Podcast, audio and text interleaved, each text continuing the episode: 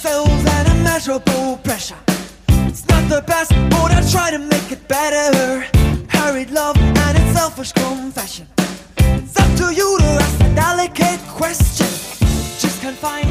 Hallo und herzlich willkommen zum Ringfuchs Podcast, immer noch WM Special. Und nachdem wir jetzt ja schon einen wunderbaren Giganten der letzten Folgen hatten, kommen jetzt ein Gigant, der vielleicht nicht ganz so wunderbar ist. Wir fangen gleich an, wie immer Jesper an meiner Seite, aber wir fangen mal an mit Brasilien, Gruppe E, Giant Silver. Ja, es pa- passt nicht so ganz in das Profil des feinfüßigen Technikers, oder? Nein, nicht so ganz. Also wenn du überlegst, es gibt so viele potenziell interessante Charaktere, die man wahrscheinlich benennen könnte oder denkt, man könnte sie benennen, wenn wir an Brasilien denken. Und dann kommt äh, Giant Silva. Einer der, ja, schwierigeren Wrestler, für mein Gefühl zumindest.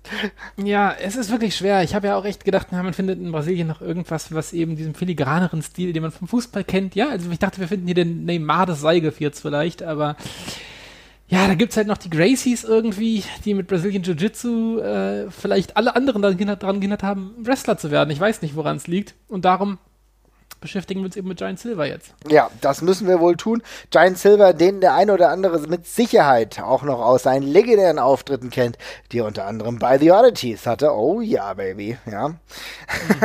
Meine erste Berührung mit Giant Silver war tatsächlich aber, ähm, ich, hab, ich muss sagen, ich habe dieses äh, Oddities-Ding weitestgehend ignoriert. Äh, wo ich aber wieder dabei war, war ähm, als Teil des Teams 2000, ja, wo er unter anderem mit Giant Singh, den wir als Great Khali kennen, Anfang der 2000er bei New Japan unterwegs war. Ja. Das waren so die ersten Momente, wo ich ihn eigentlich wirklich auf dem Schirm hatte. Und natürlich wirkt er imposant. Ja, natürlich war das jemand, der eine Erscheinung war, aber alles, was im Ring ablief, war eher kurios als gut. Also, er war halt groß, ja. Ähm, das Erscheinung, das ist halt auch so eine Sache. Der sieht halt auch einfach ein bisschen komisch aus. Das kann man schon nicht anders sagen. Ne? Der hat diese großen, diese großen Spaghetti-Locken da irgendwie die ganze Zeit. Ist halt, sieht auch einfach sehr unförmig aus, auch für seine Größe, ja. Das ist halt ungefähr, ist schon eher so Richtung Kali als an anderen Giganten. Ähm, ist schwierig gewesen. Sah halt auch im Ring auch immer nicht aus, als wir da reingehören. Ja, muss Es man sagen. dünne. Hm, Muss man sagen. Er, Es ist schon sehr dünner. es sah nie so aus, als würde er jetzt de facto in diesen Wrestlingring reingehören. Was ich dann fast eher sympathisch fand, waren seine Auftritte, die es dann im Mixed Martial Arts Bereich gab. Ja, also da hat er ja auch so ein paar Bouts gehabt, da war jetzt auch nicht alles wirklich erfolgreich, um es mal milde zu formulieren. Aber 2 zu 6 Ja. Rekord. aber immerhin zwei, zwei gewonnen. Und ich muss sagen, er hat ja teilweise in dieses, ja, merkwürdige, auch teilweise merkwürdige Pride-Konstrukt ganz gut reingepasst. Also ich meine, das war ja nicht immer nur, das war ja natürlich schon Mixed Martial Arts, aber er war ja auch so ein bisschen in- entertaining und da fand ich das gar nicht so dramatisch. Ja, es passt doch dazu, dass es einer bei seiner beiden Siege gegen Akebono errungen hat, einen sehr, sehr schweren äh, Sumo-Wrestler, äh, der seinerseits einen 0 zu 4 Rekord hat. Ja. äh, ja, Pride war schon spannend. Ja, es, ja, es ist wirklich ein ganz, ganz eigenes Feld gewesen, ne? Ja, ja. Also ein bisschen Freakshow, ein bisschen MMA. Es ist äh, schon spannend. Es ist schon witzig, ne? weil gemessen darin, dass damals eben da auch wirklich die Topspitze vom MMA, also jetzt wirklich die Premiumklasse vom MMA zu sehen war und dann zeitgleich aber eben so, ja, Akebono gegen Giant Silver oder sowas halt stattgefunden hat. Das ist schon, ähm, ja. Ich muss mich, Ja. sorry, ich muss mich ganz kurz korrigieren. Das war nicht bei Pride, das war bei K1. Entschuldigung. Ah, okay, alles klar. Ja. Aber bei Pride war er auch unterwegs, ja? Ja, ja, ja, ja. Okay, aber du meinst jetzt den K1 Dynamite 2006 Sex Fight, glaube ich, ne? Genau, genau. Das hat sich jetzt wie Sex Fight angehört. das ist so weit Bitte ist es noch nicht. nee, Bitte, bitte nicht. also das, so weit müssen wir nicht gehen. Ja, aber das war auch ehrlich gesagt die Magie, die es damals, also Mixed Martial Arts für mich auch hatte. Denn sowohl bei K1 als auch bei Pride gab es natürlich die, die ernsthaften Kämpfe, aber es gab auch immer Showkämpfe und es gab Entertainment. Ganz ehrlich, das war eine geile Zeit. Das habe ich echt gerne geguckt. Viel lieber, als ich heute zum Beispiel UFC oder so gucke. Das juckt mich wesentlich weniger als damals Pride oder K1. Da war für mich mehr dabei. Ja, scheiß mal auf den seriösen Sport, ne? Wollen mehr Freakshow. Ich kam ja, Ja. auch aus dem Entertainment-Bereich, insofern hat mir schon ganz gut gefallen. Was mich aber ein bisschen irritiert hat, war die Tatsache, ich habe kein Match bislang von äh, Giant Silver dahingehend gesehen, aber dass er auch bei der CMLL aktiv war, ne? Ja, das habe ich auch neulich nochmal festgestellt. Ähm, das habe ich der, hat, hatte ich ja, glaube ich, auch schon in einer der letzten Episoden mal äh, erwähnt, dass er da eben dann auch wirklich so ein bisschen, ähm, ja, Luchador-Style wrestelt. Mit, ich sage mal, spannend aussehenden Head-Scissors zum Beispiel. Ja. Ähm, ich würde es nicht empfehlen, das sich anzugucken, aber wer ein mobiles Interesse hat, kann sich ja mal angucken. Es ist aber eher schwierig. Also ja, wie man halt als Gigant im Wrestling Ja. Geld verdient, ne? ein 2,20 Meter großer Luchador, das ist die einzige Möglichkeit. Kommen wir doch zu erhellenderen Dingen. Und zwar, wenn wir Brasilien jetzt mal außen vor lassen, kommen wir für mich unweigerlich zur Schweiz. Und da stellt sich die Frage, natürlich könnten wir jetzt über eine Einzelperson sprechen, aber andererseits ist es doch viel schöner, über zwei zu sprechen, oder? Ja, also es drängt sich natürlich erstmal Cesaro aus der WWE auf, also ohne jede Frage der populärste Schweizer Wrestler der Neuzeit. Ich weiß nicht, ob es jemals irgendeinen gab, der mal halbwegs so dran gekommen ist. Also ich Aber finde, er hat Sigmaster Rappo ganz knapp geschlagen. Ganz knapp, er hat ganz knapp links liegen gelassen, ja. äh, aber wir wollen ja, wie du schon gesagt hast, er hatte ja auch noch einen Tag-Team-Partner mit Ares und das war die Swiss Money Holding, die sie zusammen gegründet haben. Ein Tag-Team, an das wir beide, glaube ich, sehr nostalgische und schöne Erinnerungen haben, damals von der WXW. Und dann möchten wir sie, glaube ich, an der Stelle einfach beide zusammen nennen. Ja, ein Tag-Team, an das wir natürlich auch wunderbarste Erinnerungen haben. Ja. Die beiden, die Swiss Money Holding, haben zur Zeit, in der das Wrestling in Deutschland ähm, nicht die Ausformung hatte, wie es heute der Fall ist, um es mal positiv zu formulieren, haben sie die Speerspitze gebildet, haben eigentlich die Flagge des Wrestlings hochgehalten und waren über viele Jahre ein dominantes Tag-Team, aber auch wunderbare Singles-Wrestler. Übrigens bei kaum einem Tag-Team sonst hat diese Transition so gut geklappt vom Tag-Team, vom herausragenden Tag-Team hin zu dem sehr, sehr guten Singles-Competitor bei beiden. Beide haben wichtige Titel gehalten, haben äh, die WXW als Promotion auch nach vorne gebracht. Ähm, Vielleicht da sogar noch ein bisschen länger und ein bisschen größer Ares, muss man sagen, der länger Champion war. Ares war auf jeden Fall damals noch so ein bisschen mehr gefühlt ähm, die Bank, ne? Man, Ja. also wenn man, wenn, wenn ein Gast da war, wo man meinte, ich weiß nicht, ob wir irgendwen haben, der auf dem Qualitätslevel wie äh, arbeitet, auf dem es nötig wäre, da hat man da Ares hingesetzt. Ares hat ja auch gegen die ganzen Puro-Legenden, glaube ich, gecatcht, also zumindest gegen Kobashi war er ja mit im Ring. Ähm, und das ist, ach, das war, das war großartig. Die beiden waren wirklich die absoluten Joker, die die, die, die WXW damals hatte. Beide auf einem anderen Level, auf, aber auf, auf eine ganz unterschiedliche Art und Weise eben auch. Also Cesaro damals schon mit dem äh, eher athletischen Ansatz, Ares öfters so ein bisschen eher auf der Comedy- und Basic-Wrestling-Schiene, aber beide extrem, extrem gut einfach. Das ist irgendwie äh, sensationell, wenn du das überlegst. Ne? Ich meine, Ares ist ja jetzt eigentlich immer noch erst 38, also noch wirklich Ja. überhaupt nicht alt.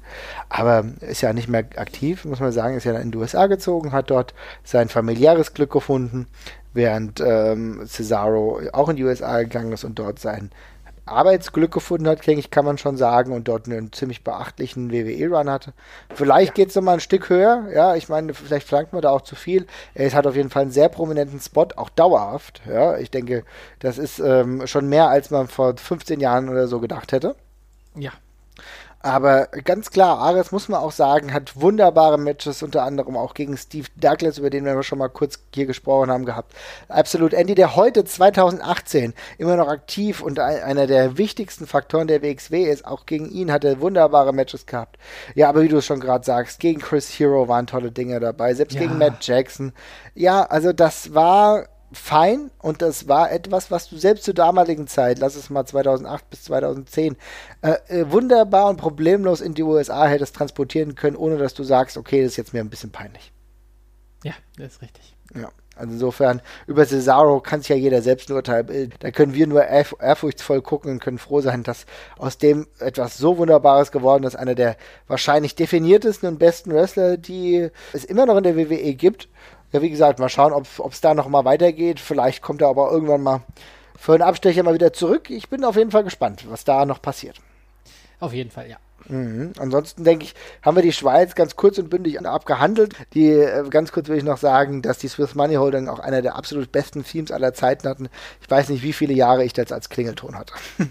Perfekt, ja, das alte Sledgehammer-Sample von äh, Jermaine Dupri war es, ne? Ich. Geremixed, genau, ja. Ja, Geremix, große, große Klasse. Es ist einfach für mich Retro-Wrestling schlechthin tatsächlich. Das ist einfach, ja. glaube, ganz ehrlich, wenn, wenn diese Theme heute noch ertönen würde, wird, glaube ich, immer noch alles ausrasten. Glaube ich auch, ja. Glaube ich tatsächlich auch. obwohl das natürlich jetzt schon eine Weile her ist, aber ich kann es mir gut vorstellen. Für mich war genau dieses, also so diese ersten ein, zwei Sekunden triggern mich so hart. Das, äh, ich gehe immer mit einem Lächeln raus, ja? Auf jeden Fall, auf jeden Fall. Gut, kommen wir mal weiter äh, zur Äh, müssen, müssen wir? ja, ja, zum nächsten Land. Und zwar, jetzt wird es wieder ein bisschen schwieriger und wir haben uns Costa Rica ausgesucht, beziehungsweise da haben wir uns nicht ausgesucht, die waren einfach in Gruppe E. Und da haben wir mit Mühe und Not jemanden gefunden, Candice Michelle. Ey, ich dachte auch, das wird so einfach mit Costa Rica, weil ich so, Ja. ich, hab, ich dachte, aber das ist halt alles Puerto Rico, ne, was man Ja. da so im Kopf hat. Ja, Aber, genau. ja, ja, und dann haben wir halt eben nur Candice Michelle gefunden. Ja, Candice Ähm. Michelle, die selber eigentlich nie in Costa Rica gewohnt hat, ja, aber die Vorfahren hat, äh, die aus Costa Rica kommen. Und äh, Candice Michelle, eine Wrestlerin oder erst Valet, dann Wrestlerin, mittlerweile Model, die ähm, gerungen hat äh, und der WWE aktiv war, als Frauenwrestling noch nicht den Stellenwert hatte, den es heute hat. Das ist ja höflich ausgedrückt, ja. äh, glaube ich, populär geworden damals durch diesen äh, GoDaddy-Werbespot, ja, was Ja. eine, glaube ich, eine Domain-Registrierplattform quasi gewesen ist, wo sie äh, sich verführerisch im Kreis gedreht hat. Das war, glaube ich, so ihr Selling Point damals. Ja, gut, sehr schön. und Können wir da den Deckel drauf machen? Ich habe da wirklich nichts zu, zu sagen. ja, gut. Und wo ist er gespielt worden? Der ist natürlich beim Super Bowl Commercial. Ach ja, äh, Super Bowl Commercial war das. Ist dort gespielt worden und ist natürlich äh, durch die Welt gegangen. Ja, äh, durch die Welt wahrscheinlich nicht, aber rundherum die Welt. Ja. Hochumwelt, ja. ja, also ich weiß nicht, vielleicht lieber Flacherdler, äh, vielleicht nicht rundherum. Überlegt euch was anderes. Ja. Aber man muss fairerweise sagen, sie ist einmal Women's Champion tatsächlich gewesen. Aber du hast es schon ganz richtig gesagt, es war eine etwas andere Zeit auf jeden Fall. Sie Ähm, ist im Endeffekt ja eigentlich äh, doch eine Art Sexsymbol. Ich denke, so kann man schon formulieren. Es ist so, sie hat äh, auch Leute abgeholt, die nichts mit Wrestling zu tun hatten, halt aufgrund dieses Werbespots. Nun ja, sie war ja auch mal bei der WWE. Diva Search, auch so eine Sache, was, was die WWE heute im Jahr 2018 ganz gern ignorieren würde. Äh, Ja. Insofern, ja, es war nicht alles gut damals. Es war nicht alles gut. Ich möchte da jetzt auch den Deckel drauf machen. Ich habe zu Candice Michelle wirklich nichts mehr zu sagen. Das ist gut, bevor es noch peinlich wird. Ja. Gehen wir weiter zu einem Land, Serbien in Europa. Das werden die meisten von euch hoffentlich gewusst haben. Ja. Ich habe mir hier jemanden genommen. Ich weiß gar nicht, ob du damit eigentlich äh, so zufrieden bist, aber ich finde, dass diese Personalie sehr interessant ist. Und zwar geht es bei mir um Otis Dozovic, ja, den äh, Ringer, der momentan noch bei NXT ist, aber für mich eine sehr, sehr gute Karriere haben kann, glaube ich. Also es ist ein breiter Fuchs, muss ich sagen, ein, Ein Watz. ein ganz schöner Watz, liebe Leute, wenn ihr nicht genau wisst, was Watz bedeutet. Es ist im Grunde eine, eine F- Körperform eher breit als groß, muss ich sagen, oder zumindest sehr breit, aber trotzdem lustigerweise eine gewisse Schnelligkeit, eine gewisse Dynamik an den Tag legend.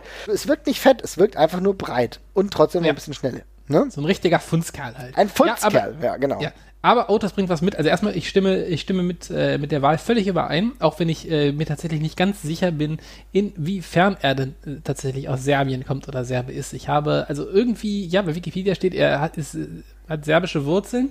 Ich habe aber keine Stimme darüber gefunden, ob es jetzt die Eltern, die Großeltern sind. Also er selber ist in Staaten, glaube ich, geboren. Genau, er ist in Staaten Ähm, geboren, aber seine Eltern kamen, glaube ich, aus Serbien. Das war das, was ich Ah ja, zuletzt gelesen okay. habe. Ja. Ja, und er bringt halt was mit. Er ist, also er ist halt ein Watz, er ist sehr glaubwürdig, aber er ist auch sehr lustig im Ring, tatsächlich, finde ich. Er hat irgendwie eine lustige Mimik, er hat eine lustige Art, sich zu bewegen, also eine gewollt lustige Art. Und das gibt's nicht so oft. Und das macht ihn halt irgendwie jetzt schon sehr einzigartig. Ich finde es absolut herausragend. Ganz ehrlich, ich muss meine Lanze für diesen Mann brechen. Ich finde das so herausragend, wie sich jemand von einem Amateurringer, einem, einem erfolgreichen Amateurringer, der er war, er war ja unter anderem 2009 Champion im griechisch-römischen, ja, Ja. und war übrigens auch im Nationalteam, ja, und hat nebenbei äh, auch Freestyle-Wrestling betrieben und so weiter und so fort. Also war wirklich jemand, der Erfolge gesammelt hat auf einem traditionellen Ground und es dann geschafft hat, in dieser guten Art und Weise sich selbst so zu verändern, dass er wunderbar in dieses Wrestling-Business passt mit diesem Background.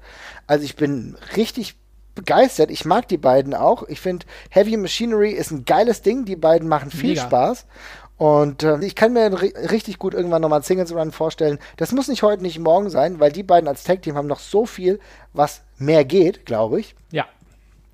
Aber ich finde, dass Dozovic allein natürlich aufgrund, auch wenn das jetzt so Second Generation mittlerweile schon ist, er nicht äh, wirklich selbst aus Serbien kommt, aber seine Verwandten halt. Ich denke, das muss man hier mal so stehen lassen, aber allein freue ich mich, über ihn mal sprechen zu können. Denn ich denke, über kurz oder lang ist es auf jeden Fall jemand, der bei NXT erstmal Championship Gold holen wird und dann Sky's the Limit. Absolut. Also ich hatte sonst auf dem, äh, hatte ich als Auswahl auch nur noch Radomir Petkovic, der war, ähm, ich habe den auch nur auf der Liste gehabt, weil ich parallel für als potenzielle Zukunftsfolge eine Folge über Ringer mal geplant hatte, mhm. also über Ringer, die es in die WWE geschafft haben. Und Radomir Petkovic ist einer von den zahlreichen Ringern, die mal in der WWE waren, ja, bis vor, ich glaube vor, vor zwei Jahren, war ein, es ist ein serbischer, ja, sehr erfolgreicher Ringer gewesen, also mehrere Bronze- und Silbermedaillen abgeholt in, bei Weltmeisterschaften, äh, hat es dann aber im Endeffekt irgendwie nur ein Jahr im Performance Center ausgehalten, er dann wieder verschwunden gefunden ist. Also nicht viel, worüber man reden kann im Wrestling-Kontext. Insofern ist Dosovic da schon die bessere Wahl und eine sehr legitime Wahl. Ja, und ich freue mich so sehr, wenn er irgendwann mal auch weiter getragen wird. Jetzt kommen sie ja, ja, regelmäßig ins Fernsehen. Also jetzt sieht es alles schon so aus, als würde es jetzt langsam in die Richtung gehen, jetzt regelmäßig im Fernsehen aufzutreten, wirklich mal um die Tag Team Title wahrscheinlich mal zu, da konkurrenzfähig zu sein ich hoffe, so geht's weiter. So, jetzt haben wir alle vier Länder der Gruppe E besprochen. Jetzt musst du wählen. Jetzt muss ich wählen. Na, dann setze ich auf Platz 1. Das ist der leichteste Platz. Da kommt die Swiss Money Holding hin. Da gibt es für mich absolut kein Pardon. Die beiden haben mich in meiner ganzen Euro-Catch-Karriere äh, geprägt wie kein zweites Tag-Team. Sind äh, zwei Wrestler, die, äh, die ich sehr, sehr mag, an die ich sehr gute und nostalgische Erinnerungen habe. Und äh, ja, ist für mich völlig unantastbar. Super. Ich würde sagen, für mich ganz klare Nummer zwei. Der gute Otis Dozovic, der übrigens im wahren Leben nicht so heißt, logischerweise, über den wir eben gerade gesprochen haben. Der heißt eigentlich ja. Nikola Bogojevic, ja, und das zeigt übrigens auch, ähm, das zeigt nochmal nicht nur sein Descent, also Nikola ist ja auch so ein Name, der aus äh, dem Raum stammt. Und für mich ganz klar die Nummer zwei, er repräsentiert die Serben. Weiter geht's, alle anderen raus die Maus. Ja, Schluss bitte mit weg, weg. Giant Silver und ja. Candice Michelle. Gut, ja. ich würde sagen, liebe Leute, wenn ihr noch Ideen habt, wen wir denn jetzt hier vergessen haben mögen, ey, ohne Spaß, wenn ihr jemanden kennt, einen brasilianischen Wrestler, den wir hier vergessen haben, dann sagt uns das bitte, weil wir haben echt ein paar Minuten gegrübelt und wir sind auf keinen anderen als Giant Silver gekommen und das ist wirklich desaströs. Also, wenn ihr da was habt, sagt uns Bescheid. Ansonsten bitte, schaltet, bitte. schaltet wieder rein, wenn wir bei Gruppe F landen. Ciao, ciao.